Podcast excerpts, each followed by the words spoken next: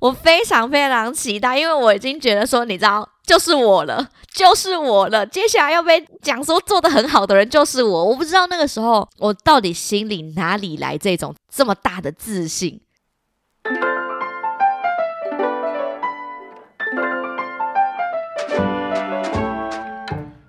Hello，大家好，欢迎收听《管不了这张嘴》，我是小赖。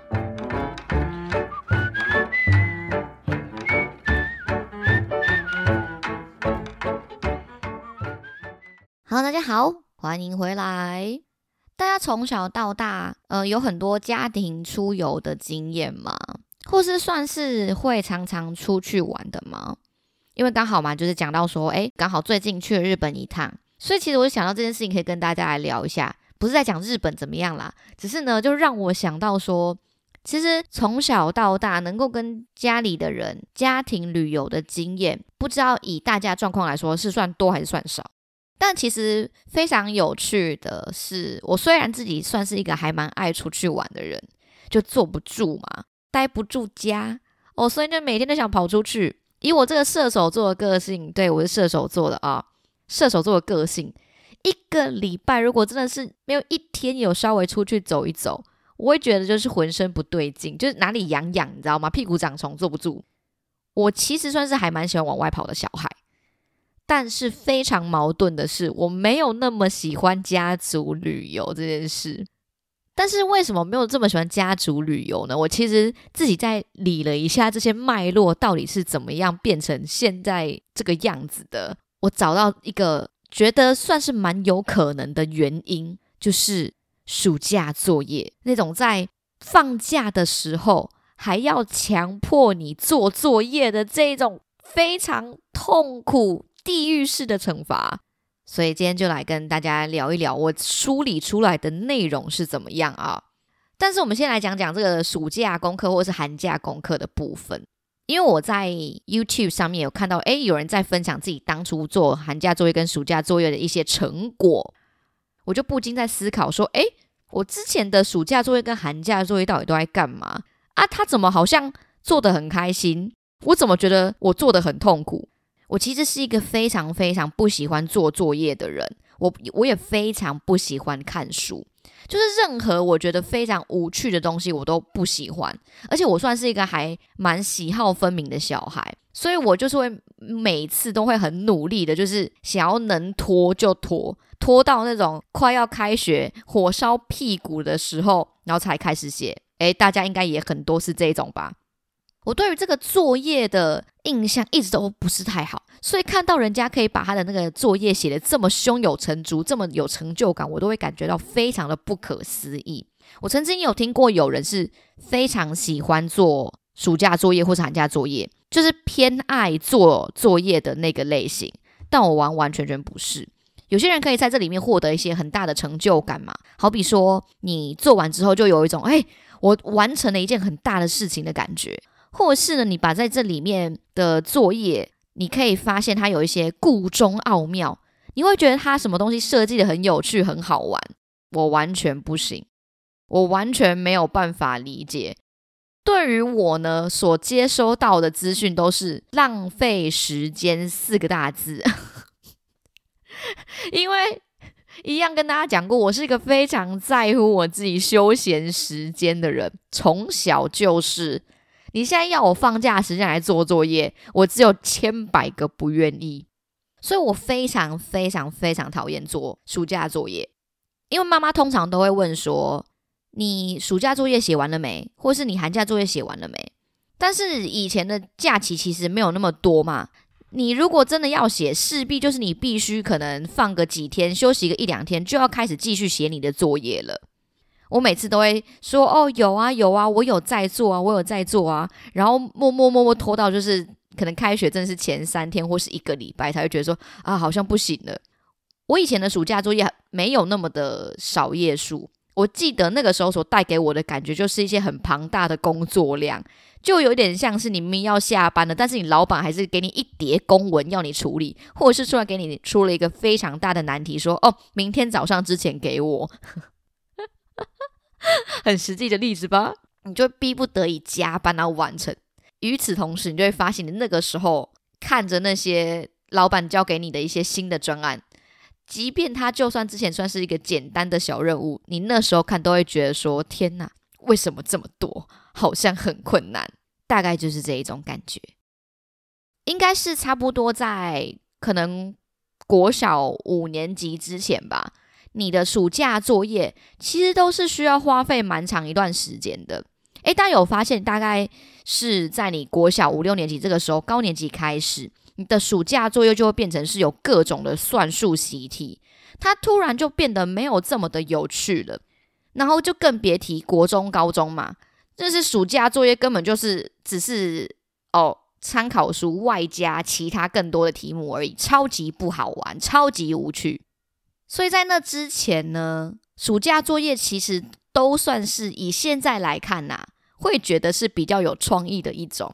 但相对来说，它为了让你一整个暑假都过得很充实，所以它就会设计很多会让你需要认真完成的一些作品。你可能需要读完多少本书？你可能要写一次你家族出游的一个日记，总而言之，以上这些都不是那种简简单单三十分钟就可以完成的事情，它甚至还需要劳师动众，你知道吗？整个家族都出动了，你才有办法完成这个作业。诶，好话怎么说到这里？应该大家所有台湾人都知道什么是暑假作业或是寒假作业，以及里面可能会有的内容吧。好，总而言之，这件事情到底怎么样跟我的家族旅游牵扯上关系的呢？我有一次印象非常的深刻，一样也是某一年的暑假，里面呢就要求说家长需要带着小朋友去看一个台湾的古迹，然后呢小朋友就要根据古迹它的一些介绍完成一个学习单。身为在北部的孩子。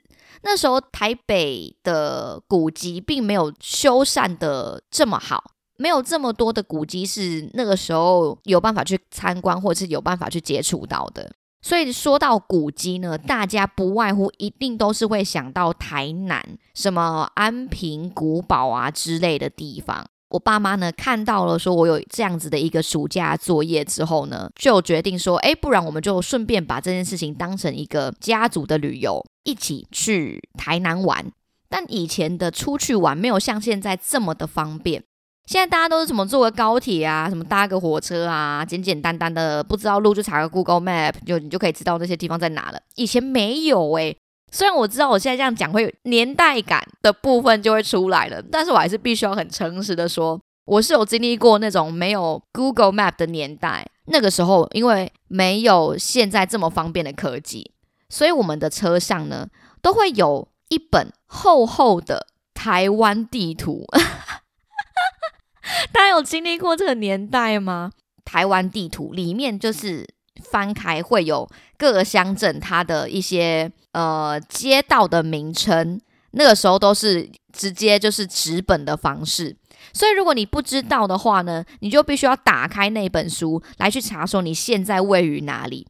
这个现在书局还有卖哦，大家应该是可以找到。如果你想要重温一下当时没有 Google Map 要怎么找路的方式的话，可以去书局买一本。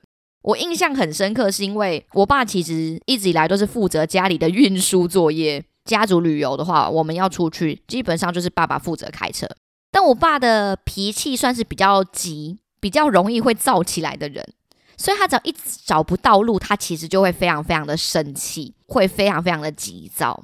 妈妈就会在后座呢负责打开这个地图，然后讲说这边指路要怎么走，怎么走，然后再搭配上我爸一个很急躁的一个背景音。我那个时候都还是非常非常年幼的孩子，我只记得感觉气氛没有很好，因为我爸妈讲话其实也算大声，就算他们没有生气，讲话也很大声。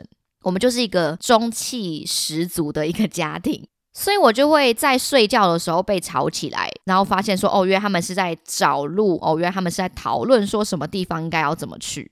所以，我对于家族旅游的印象一直都会停留在我在车上睡觉，然后会听到他们很大声的在讲话，跟找路，或是有些时候会不小心吵架的一个状况。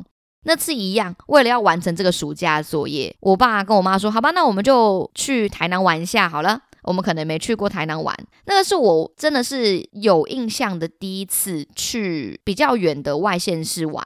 出发的当天呢，我们就起了一个大早。我记得那天的天气其实非常非常的不好，台北是一个在下雨的状况。在看到下雨的时候呢，其实我就觉得已经有点不是这么的开心了。就是你知道天气很差嘛，谁想要出去？但是可能他们房间也订了，所以我们就还是上车了嘛。一家人就准备要开车南下前往台南。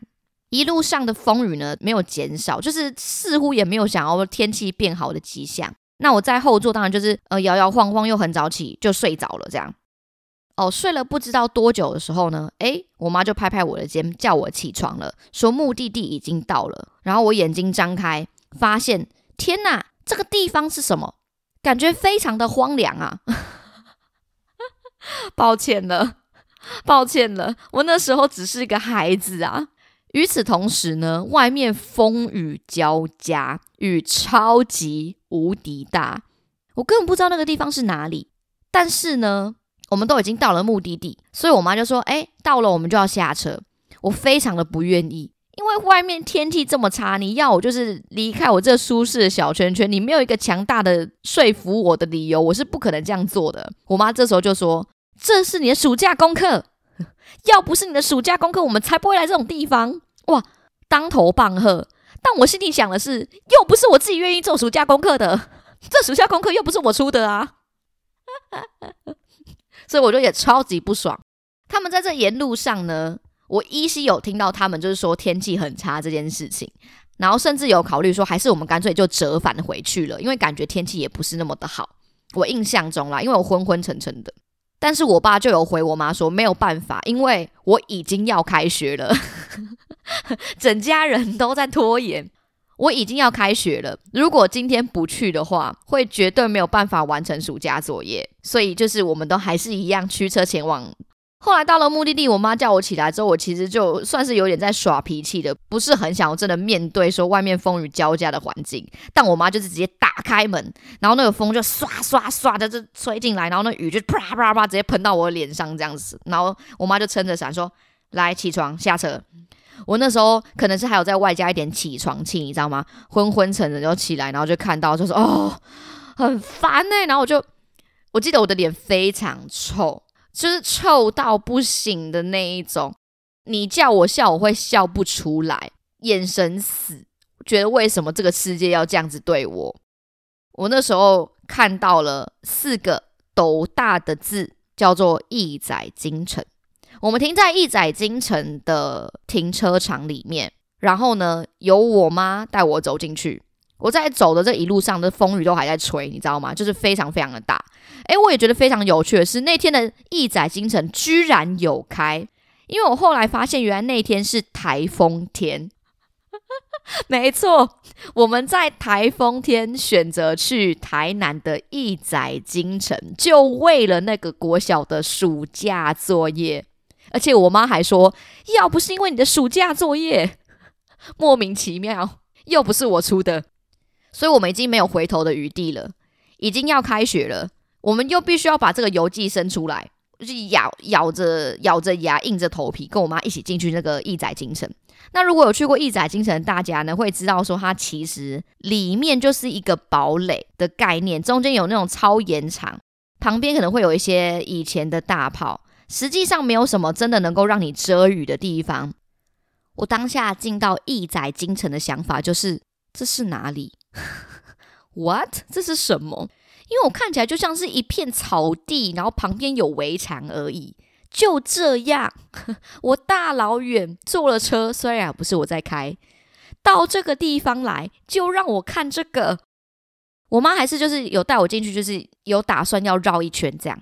我在一边走进去的时候呢，诶，大家还记得我们是停在停车场嘛，对不对？我边走我就往往回头看，想说，哎，我爸车怎么停在那边？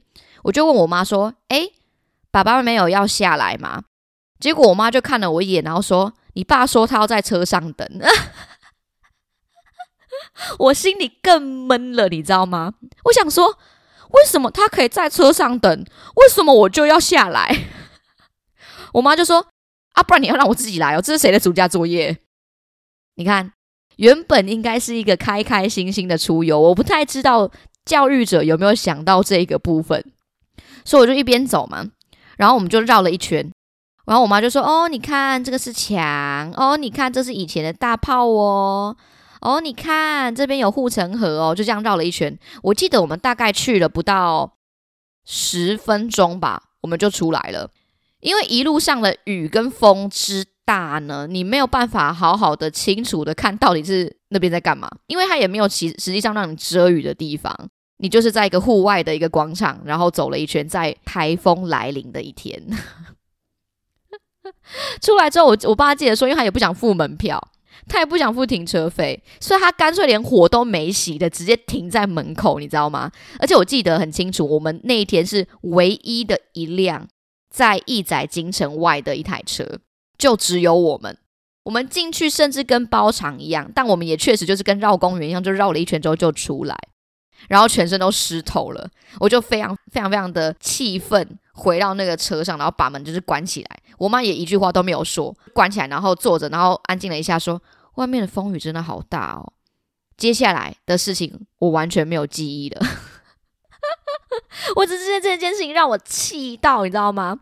回来真的是还在。生闷气生好几天，想说到底是为什么要在台风天的时候把我挖出去逛一个什么都没有的一个公园？我以前不知道一载京城在台湾是占有一个多大的一个地位。不好意思，我只是一个小学不知道几年级的学生，我就为这件事情真的记记恨非常非常的久。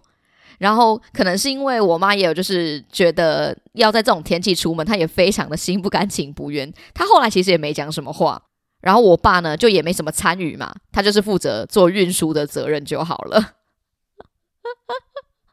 我觉得他应该是希望说，可以让家长跟小朋友共创一些比较欢乐的出游的回忆。然后殊不知，我们家就是硬要把它就是牵扯拖到一个不能再拖，而且还刚好台风天的时候，决定要去完成这一件事情。我回来呢的这个游记。甚至不知道到底是怎么完成的，不知道我妈有没有在旁边指点我一些写作的技巧，但是我个人是完全开心不起来的。所以我想这件事情应该深深的影响了我对于家族旅游的这一个想法。我就觉得说暑假作业既不好玩，就一直有这样子的一个想法在我脑袋里面。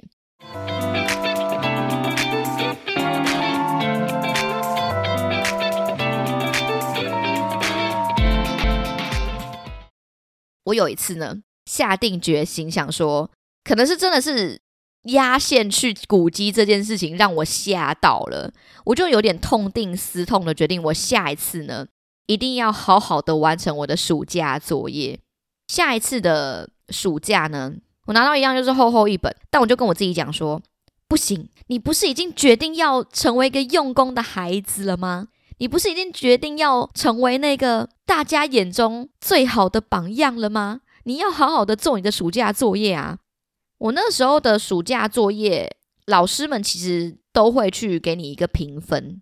暑假作业做的比较好的同学呢，老师其实会在课堂上面就是大肆的赞扬他，希望其他小朋友可以效仿嘛，就说哦谁谁谁，可能什么哦小玉，或是哦什么小曼，他们的暑假作业做得很好。然后老师给他很高的分数，请大家就是也要向他们看齐。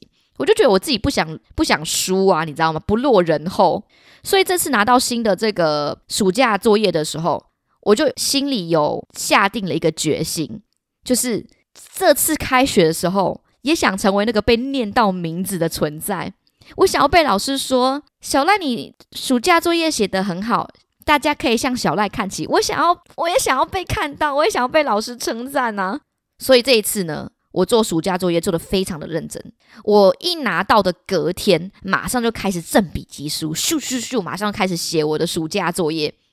甚至是里面有一些什么你需要做什么读书心得，你需要画画，我都画的非常好。我记得我画的非常的认真，非常难得。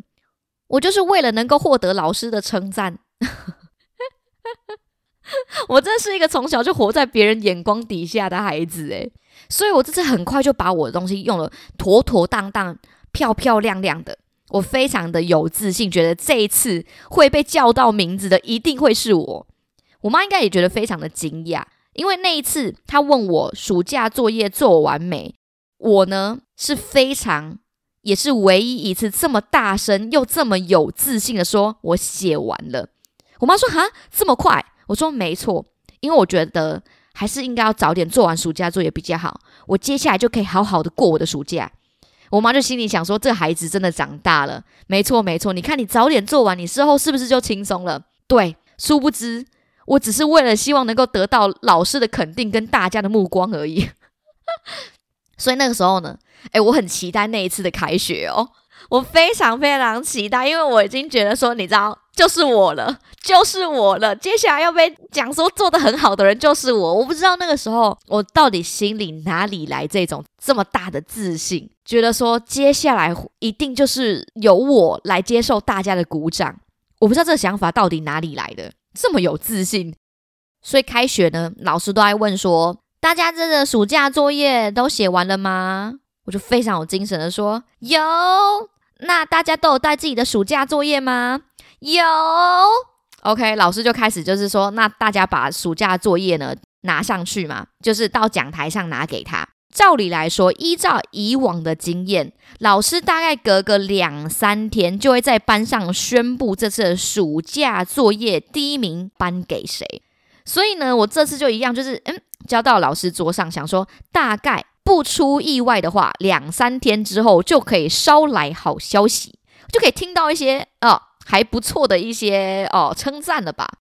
就不知道那那一年是怎么回事，学校就是多了很多事情要忙，要么就是要领书啊、打扫啊，还是要办什么活动的，老师就把这个暑假作业这件事情完全的忘记、抛诸脑后。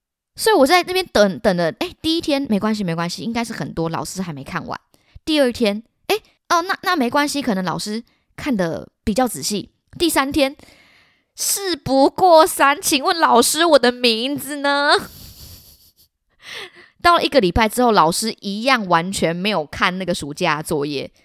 老师有在课堂上面跟大家道歉说：“哦，不好意思，因为这个学期呢，学校的事情比较多，所以老师没有办法好好的看完大家的暑假作业，没有办法呢这么呃快速、这么仔细的给大家老师的评语。但是老师翻稍微翻了一下，大家这次都写得很好哦，来，大家给自己鼓掌，啪啪啪啪啪啪啪。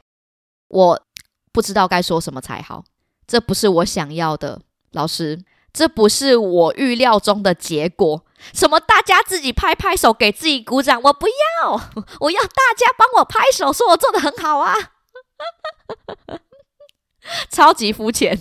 所以呢，这件事情就在老师说他呃没有时间看完大家的作业，然后道歉以及大家的自我鼓励当中就度过了。我那次之后，我就获得了一个非常非常大的醒思，就是。我再也不要这么认真的写我的暑假作业了，再也不要 任何作业我都不想。所以我记得后来有些什么暑假作业需要做什么很麻烦的事情，我都全部都是随便乱做。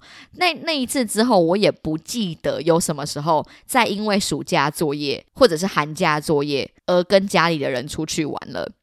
到了后后来，这种寒假、暑假作业，我所用的伎俩都是一样嘛。开学的时候呢，老师就会问大家说有没有做什么暑假作业啊、寒假作业啊？大家有没有带啊？我一律都说老师我没带，因为我知道大概这件事情过了三天之后，老师就会忘记。我记得我有大概一次真的是想说，不然我来试试看好了，我就真的没做完，甚至是就是超级乱做。老师再去问说大家的作业写完了没的时候呢，我就跟老师说：“对不起，老师，我没有带，我可以改天再再拿过来吗？”隔天老师又再问了一次，说：“我的暑假作业有没有带啊？”我又忘记了啦。这件事情大概过了两天之后呢，老师自己也忘记了，因为可能老师也很忙，我就顺理顺理成章的那次也没有交我的暑假作业。我现在还不是活得好好的。这就是我对暑假作业的看法，以及呢，哦，我对于家族旅游的想法。